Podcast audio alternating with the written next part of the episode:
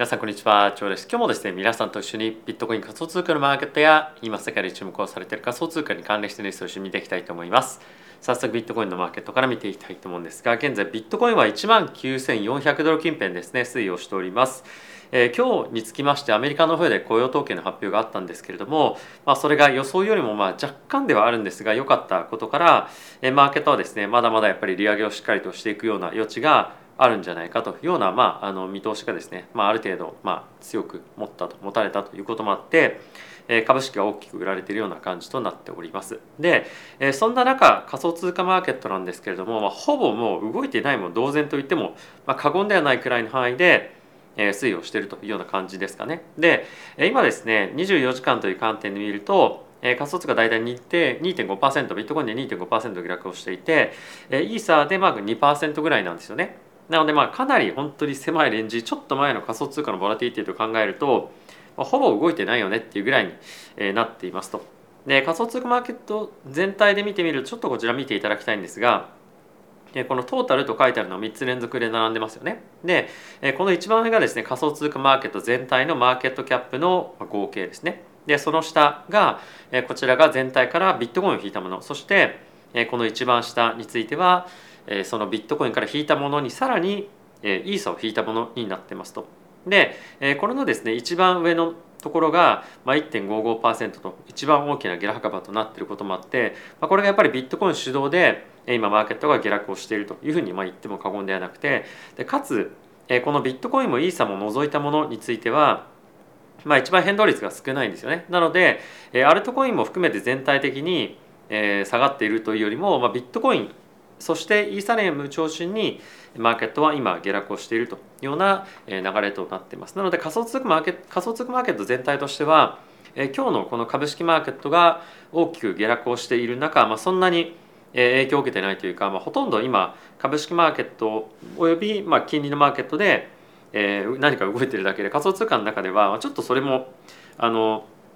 なまあ何も起こってないような状態ってことですよね。で、えー、つまりこれはどういうことかっていうとやっぱりマーケットその仮想通貨のマーケットとしてはもうある程度リスク資金はまあ出尽くしているというかもう逃げてしまってる後っていうような今状況にまさにあるんじゃないかなと思っていてもし今このマーケットの中で動いている人がいるとすれば本当に長期で考えていて、まあ、定期的に買ってるようなバイヤーもしくは短期で売ったり買ったりしているような人たちのみしか今マーケットには残ってないというような感じになってるんじゃないかなというふうに思っておりますと。でこれを踏まえた上で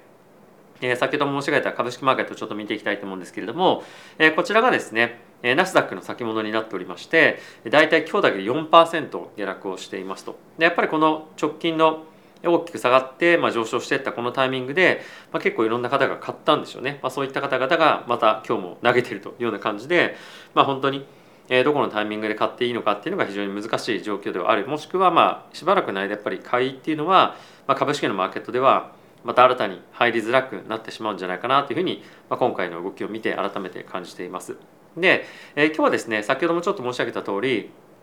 え雇用統計の数字が出ていたんですけれども、まあ、その数字の結果を受けてですね金利はさらに上昇していて、え特にやっぱり金利の、えな長いところから、まあ、2年のところまで、まあ、まんべんなくえー、まあ、ずっと伸びてるような感じなんですよね。なのでまあ全体的に利上げのまあ継続的なえー、まあ上昇というところに加えて、まあ、あとはですね先日も FRB のウォラーさんウォラー理事の方も言っていたんですけれどもマーケットが期待しているような早期の利下げっていうのは、まあ、ないよねっていう話も昨日もですねしてたと思うんですよねニックさんの方から記事が出ていてニックさんというのはウォール・ストリート・ジャーナルで非常に有名な、まあ、フェットウォッチャーというような、まあ、立場をですね担っていてフェット関係の記事をよく書いてる方なんですけれども、まあ、そういった方からそういったような記事も出ていたこともあって、まあ、やっぱり長期の金利も引き続き高止まりをしていきそうな感じっていうのはマーケットに強くあるんじゃないかなというふうに思っていますと。でやっぱそうなってくるとなかなかリスクアセット特に株や為替、えー、為替というか仮想通貨ですねについては、ま、買いづらいタイミングが、まあ、タイミングというか時期がですね長くなっていくんじゃないかなと思うので、まあ、そんなに簡単にあの長期で買っていきましょう長期だからいいよねみたいな感じのマーケットにはなかなかなりづらい環境がしばらくまだ続いていくのかなというふうに思っております。はい、でここからですね皆さんと一緒に、ま、先ほど申し上げたような雇用統計の数値そしてそれを受けて今利上げがどういうふうに織り込まれているのかプラスそれに加えて仮想通貨に関連したニュースも含めてですね一緒に皆さんと見ていきたいと思っております。はい、ということで早速ですねそちらの方行ってみたいと思うんですがその前にですね、えー、先日から皆さんに申し上げています通り、えー、ZoomX さんからですねこのチャンネル限定でまた新たに、えー、ボーナス特典もらっておりますと。で以下の概要欄のありますリンク踏んでくださったのみ方のみの限定ボーナスなんですけれども通常1回のところ2回の初回入金ボーナスがありまして最大で合計700ドルですねもらえるというようなキャンペーンを今やっておりましてえ詳しくはですね下記の入力フォームがありますのでそちらを見ていただけるといいかなと思っております。まあ、非常にまた今日も改めて大きく下落していましたし来週については CPI の発表もあるということでこういったボラティティがものすごく高い環境の中で自分のポジションをしっかり守るというところに加えてリスクもうちょっと取りたいなというふうに考えていらっしゃる方はこういったキャンペーンをですねご利用いただいてえー、まあ、ボーナスを使っていただくと、まあ、非常に効率的な、えー、まあ、運用っていうのができるんじゃないかなというふうに思っております。はい、ということで、えー、まずはですね、えこちらのマーケットの、まニュースから見ていきたいと思うんですけれども、え雇用統計、え26万3000人の増加というところで発表がありました。で、これはですね予想が25万人だったと思うので、まあ、約1.3万人強く出たということでそんなに正直思いっきり強く出たっていう数字の感じは、ま、ないと思うんですけれども一方で失業率がですねもともと前月3.7%で予想も3.7%の維持だったんですけれどもこれがですね3.5%にまた下がったというところもちょっとマーケットが反応した一つの理由になってるんじゃないかなというふうに思っております。でプラスこれに加えてマーケットが気にしているところとしてはやっぱり賃金の上昇というところがあると思うんですけれどもえー、先月のですね、えー、まあ1年対あの1年間で見た、えー、何でしたっけ、えっと、賃金の上昇が5.1%だったんですけれども、えー、今回はも本当に若干、えー、その続伸幅っていうのが緩んで、まあ5%、まあ、引き続き非常に強い賃金の上昇ということにはなっていますと。なのでまあ CPI についてはこういった賃金の上昇が少し緩んできているということもあって若干ですね弱含みの期待みたいなものもまあ多少なりとも持っている感じは、まあ、あるのかなとは思いつつも、えー、まあ今回の数字とはまた別に今のタイミングで大きくまた原油がですね大きく上昇してますよね。なのでもしかすると、えー、今回の発表の CPI については多少改善してたとしてももしくはまあ予想と同じだったとしてもいやいやもう次の月についてはまた改めて物価上昇がさらに伸びてる可能性っていうのは十分にあるよねみたいな感じの,、まあ、あのイメージもやっぱりマーケット持っていると思うのでそこまでものすごく強い大きなインパクトがあるかっていうと、まあ、そこまでいい方にはないかもしれないですよね。でまさにこんな状況ででかつ引き続き物価上昇が予想通りもしくは予想よりも伸びているとかっていう数字になると、まあ、結構マーケットはですね混乱パニックの売りの嵐みたいなものになってもおかしくないんじゃないかなと思うのでこの辺り非常に注目の通知にまあ来週ですねなっていくんじゃないかと思います。でまあそれを見ていく前に皆さんと一緒にですね FED の金利の織り込み動向っていうのを見ていきたいと思うんですがまずは11月2日にですねあります FOMC に関しましては75ベースポイントの利上げについてもう今大体82%前日が75%で、まあ、先週ぐらいまではですねまあ、今週の前半ぐらいかなまでに関しては、まあ、60%ぐらいだったのでかなりまた急激に織り込んできているというところがまず1点ありますね。でもう一つ非常に重要なのが12月今年最後の FOMC についてはもう75%利上げっていうところが急激にですねまた織り込まれてきてるんですよね。なのでこの辺りがいかにマーケットがやっぱり利上げの加速っていうところを織り込んでいるか警戒しているかっていうところが見え隠れしている一つのポイントなんじゃないかなと思いますし、まあ、さらに加えて2月のタイミングでどういった状況をマーケットが織り込んでいるかっていうと7575と利上げをした後にさらに25ベースポイントの利上げを今大体まあ20%また織り込み始めていますと。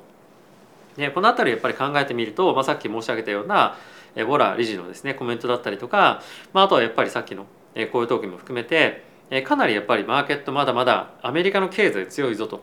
しっかりと FED はこれをまあ抑えまあこれを抑え込む経済を抑え込むわけじゃないんですけれども物価上昇が継続して起こっている可能性がまだやっぱり高いと見ていることもあってしっかりと、えーまあ、非常に強い姿勢で利上げをしていくように、まあ、フェットがまあ発言何かするんじゃないかっていうような、まあ、怖さをですね今持って、マーケットを、えー、まあ今見てるんじゃないかなというふうに思ってます。で、え、今日の段階でまだまだ75ベースポイントの利上げ11月1回そして12月は50ベースなので次の10月の、まあ、来週ですね CPI の発表がもし万が一強く出たらこれがもう一段75ベースポイントの利上げを、まあ、さらに強く織り込んでいくっていうような形方に傾いていくと思うのでマーケットの大きなダウンサイドのリスクっていうのは高いんじゃないかなというふうに思っていますと。でまあ一応もう一旦ちょっと申し上げていくと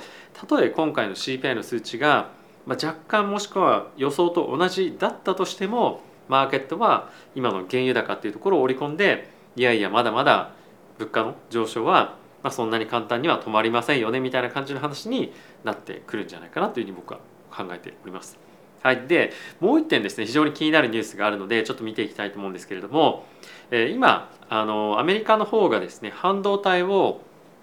中国に輸出をまあ、軍事用に使うものであれば、まあ、禁止しますよということを発表していました。でこれ軍事用に使えるものっていうことだと思うので、まあ、結構幅広いですね。高性能のチップを中国に輸出することができなくなります。でプラスこれに加えて海外から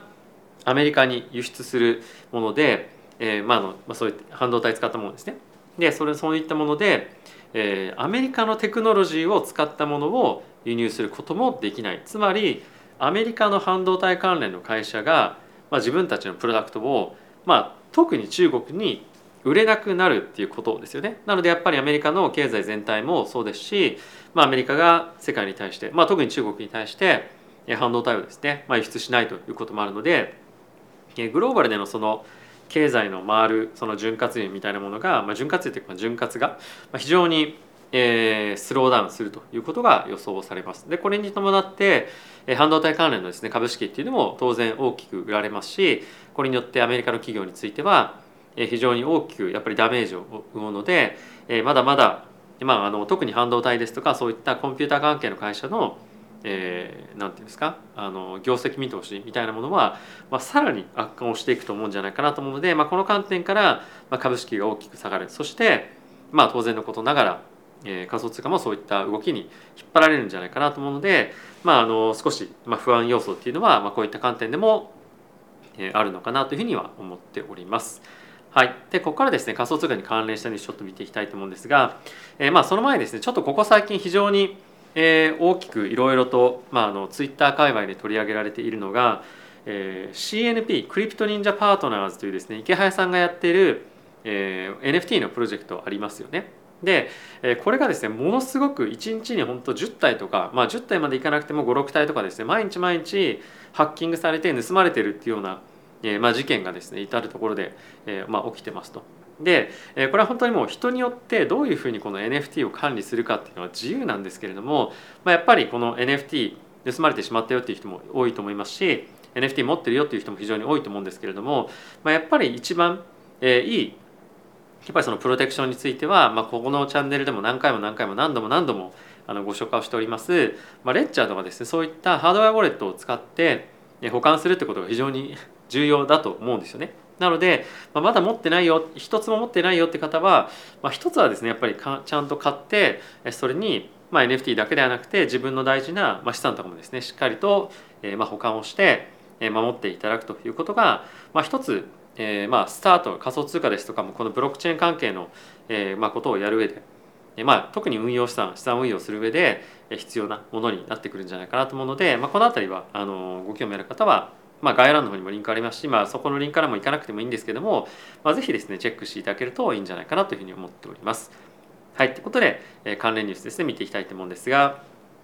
まずは一発目なんですけれども、え、ビットコインがですね先ほど申し上げたような雇用統計で大きく下げましたみたいなことが、ま、ニュース記事になっていますと。で、まあ、このニュース記事についてはさっき申し上げたことなので、え、特に別にその真新しいことではないんですけれどもちょっとやっぱりここ最近ですねこういったマクロ関係のニュースとビットコイン仮想通貨の関係のまあ相関だったりとか関連性を結びつけたクリプトメディアの中での記事がまあ結構増えてきてるっていうのが、まあ、僕は今日お伝えをしたいポイントなんですよ。でこれはまあ何を意味してるかっていうとこれまではやっぱりビットコインの動き仮想通貨の動きっていうのは、まあ、非常に独自性が、ね、強くあったにもかかわらずここ最近はですね株式マーケットおよび金利のマーケットと非常に相関が強くなってきていて今もビットコインを取引する仮想通貨を取引する上でマクロ経済へのまあ理解とかまあ注視みたいなものはもうなくてはならないものになってきているというのがまあ、こういった記事が書かれているような一つの大きな理由になってるんじゃないかなと思います。なので、えー、まあこのチャンネルを始めてからもそうなんですけれども、えー、皆さんには一貫してマクロ関係のニュースっていうのをお伝えをしているんですがやっぱこういったところを見ても、まあ、その傾向がさらに強くなっていってるっていうのが、まあ、ある程度見て取れるんじゃないかなと思ったので、まあ、そういう観点から面白いんじゃないかなと思ってこのニュース皆さんにご紹介させてあげました。はい、で次なんですけれども、えー、こちらがですねソラーナのコンファウンダーの方なんですが、えー、まあえっと、ポッドキャストのまあ収録の中身の、まあ、一部をですね切り取って、えー、記事にされている中身なんですけれども、えー、まず FED がですね今大きく引き締めをしていますよね。でそれに伴ってまだまだベアマーケットがまあ続くでしょうと少なくとも12ヶ月からま18ヶ月ぐらいはまあ今からまだまだ継続してそういった状況が続くんじゃないかというふうにまあ言っています。でこれはあの楽観的な人からすると、まあ、大体半年っていう人もいればまあ年内なんていう人もまあもう今はいないかもしれないですけれども、まあ、大体半年ぐらいが結構楽観的な人の見方で非常に悲観的なふうに見ている方については、まあ、大体18か月ぐらいなんじゃないかっていうふうに言う人もいるんですよね。でまあこれはそれぞれ人それぞれ、まあ、いろんなロジックを持ってお話をされていると思うんですけれども、まあ、僕もですねどちらかというと、まあ、大体この次の12か月ぐらいはマーケットちょっと厳しいんではないかなというふうにえ見ています。まあ、これは当然のことながら僕の、ま毎日の配信見ていただければ分かるんですが、まあ、やっぱり来年についても、え FED の利下げっていうのはなかなか非常に難しい状況に今のところはまずあるんじゃないかなというふうに思うんですよね。で、え FED についてはこれまでずっとですねインフレについては一過性のものだって言ってきて、まあ、これが今そうじゃないっていうふうになっているのでじゃあ今来年ずっと高い金利を維持しますよっていうのが必ず続くかっていうと、まあ、そうではないかもしれないという状況があるので、まあ、一応可能性として、まあ、来年1年間ぐらいまだまだ厳しいというふうに、まあ、見ておいた方が、まあ、僕はまあ安全というかあのいいんではないかなというふうにまずは考えてますと。で、まあ、その中で状況がいろいろ変わってくるので、まあ、自分のビューをですね修正していくっていうのはいいと思うんですが、まあ、ある程度そんなにやっぱりマーケットが、まあ、簡単にマクロ環境が大きく変わっていくっていうことは、まあ、ないと、まあ、今の今回の動きを見てみても皆さんもご理解いただいていると思うんですけれども、え一旦始まった大きなトレンドっていうのは、まあ、なかなか変わらないので、これがですね何かしら大きな、まあ、何かのサインが来るまではこのベアマーケットもしくは少なくともレンジのマーケットが続いていくんじゃないかなと思うので、まあ、慎重に特にやっぱり長期で買いたい長期で買いたい長期だからいいよねっていうよりも、まあ、やっぱりある程度え長期で買うのはいいかもしれませんがその分やっぱりもっともっと大きく分散をしてタイミングをずらして買うとかっていうとこも、まあ、やっぱりあの含めて戦略としては考えておく方が僕はいいんじゃないかなというふうに思っております。はい、続いてなんですけれども、え今日ですねバイナンススマートチェーンの方で、えー、まあ、お金がですね大量に盗まれたみたいなことが、まあ、事件が起こったそうなんですね。で、えー、まあ、数十分間、えー、この Binance Smart Chain が止まったということらしいんですけれども、ま、これはハッキング誰かのウォレットからお金がぐわっと盗まれて、え、まあ誰かがお金なくなったとかではなくて Binance Smart Chain の、ま、新しいトークンをですね、ま、発行する、まあ、その、え、ま部分が、ま、ハッキングっていうんですかねあのされて、まあ、新しく Binance Smart Chain が大体500 million 分ぐらい発行されてしまったと。ただしそのうちの100億円分ぐらい140円140億ですかね分ぐらいが盗まれたらしいんですけれども、まあ、一応中のバリデーターの人たちが、まあ、あのなんですか動きをストップさせたことによって盗ま最終的には盗めなかったらしいんですが、まあ、こういった事件が起きました。でこれについてですね、まあ、いろんな方がいろんなコメントをしてはいるんですけれども、まあ、あの今後ちょっとの間やっぱりあの Binance Smart Chain の、まあ、信頼性みたいなものを、まあ、疑う声とか、まあ、そういった記事も、まあ、出てくるんじゃないかなと思いますし実際に今日えー、BNB、BNB トークンですかね、についても、まあ、5%ぐらいですかね、一時期下がっていまして、まあ、ちょっとまた戻ってきたりはしていますけれども、まあ、少しやっぱりこのバイナンススマートチェーン関連は、まあ、かなり、まあ、あの鉄壁のディフェンスを敷いていたような感じの印象も持たれていた方も一部の方はいらっしゃるんじゃないかと思いますが、まあ、やっぱり、えーまあ、大丈夫なのみたいな感じの、まあ、不安感みたいなものが、まあ、やっぱり出てくるでしょうし、まあ、今後、まあ、そのバイナンスマートチェーンにお金を、まあ、DeFi で預けておくとかっていうのの、まあ、不安な人っていうのもやっぱり出てきてもおかしくはないと思うので、まあ、ちょっとこの辺りのお金の動き少し見ておいてもいいんじゃないかなっていうふうには思っております。はい、えー、いかがでしたでしょうか？他ね何何かすみません。ちょっと言いたいことがあったんですがそうだ。バイナンスにつきましては皆さんバイナンスの取引所を使ってますでしょうか？これ以前もちょっとお伝えしたんですけれどもバイナンスがですね今日本で免許を取ろうとしてますよね。でそうすると何が起こるかっていうと、まあ、100%KYC が必要になるっていうような状況にまず一つなるに加えてバイナンスで取引できるトークンの数がまあ多分多くても20ぐらいに、大きく制限されるんじゃないかと思うんですよね。でプラスいろんなトラベルルールとかの適用とかっていうところについても、えーまあ、当然のごとくされるので、まあ、今結構ですねそのバイナンス使ってる方々が他の取引所の開設をえーまあ、今急ぎでやってるっていうことが、まあ、結構ですね界隈ではちょっとあの話題になってましたで当然のごとく日本では、ま、非常に多くあのバイビットの口座を開けてる方がま多いらしいんですけれども、まあ、それに加えてまあ人によっては別のところを開けてるかもしれませんが、まあ、そういったところが今まさにこうあの、まあ、いろいろと騒いで騒がしいところらしいので皆さんにちょっとお送り、まあ、お伝えをさせていただきました。でおそらくこれはあのまあ大丈夫でしょうっていうふうに思ってる方もいらっしゃるかもしれませんが、まあ、何か起こってからだとやっぱり遅いので、まあ、今のうちに気になる方は、まあ、開けておいた方がいいんじゃないかなというふうに思っています。で一応ですね僕の概要欄の方にも、えバイビットのえーまあ、解説の講座解説のリンク貼ってありますし、まあ、使い方の動画も貼ってあったりとかあとは、えーまあ、概要欄のですねリンクから言っていただくとボーナスキャンペーンの、えーまあ、その優待みたいなものもあったりするので、まあ、ぜひご活用いただきたいなと思いますし、まあ、あとはあの冒頭にもごお伝えした通りあの ZoomX のですねデリバティブの取引所に関しては本当にもうグローバルでトップレベルの、まあ、リクイリティになっているので、まあ、そういったものをオプションとして持っていくことも非常に、まあ、あのいいんじゃないかなというふうに思ってます。やっぱりどこだけ1個だけ2個だけとかっていうよりもやっぱりいくつか分散して口座持っておかないとやっぱかなり心配だと正直思うんですよね。まあ、どこが止まったどこが、まあ、何があったみたいなことが、まあ、必ずまあ今回みたいな感じで、えー、まあまあ、今回というかまあいろんなタイミングでまああったりとかするので、まあ、自分の資産を守る上でも、まあ、取引所もしっかりとまあ分けていくつか持っておくっていうのがまあかなり重要だと思うので、まあ、ぜひ検討していただけるといいんじゃないかなと思っています。はい、ということで皆さんいかがでしたでしょうか？えー、今日は仮想通貨のマーケットは静かではあるんですけれども、まあ、やっぱり何か、えー、あったタイミングで大きくドカンと動く可能性もありますし、まあ、今はやっぱりその1万9000から1万8000というラインがまだビットコイン守られているんですよね。でこれを大きく下回ってくると、まあ、1万4000意識されているような、まあ、あの記事も出てきたりとかコメントも多く出てきているので、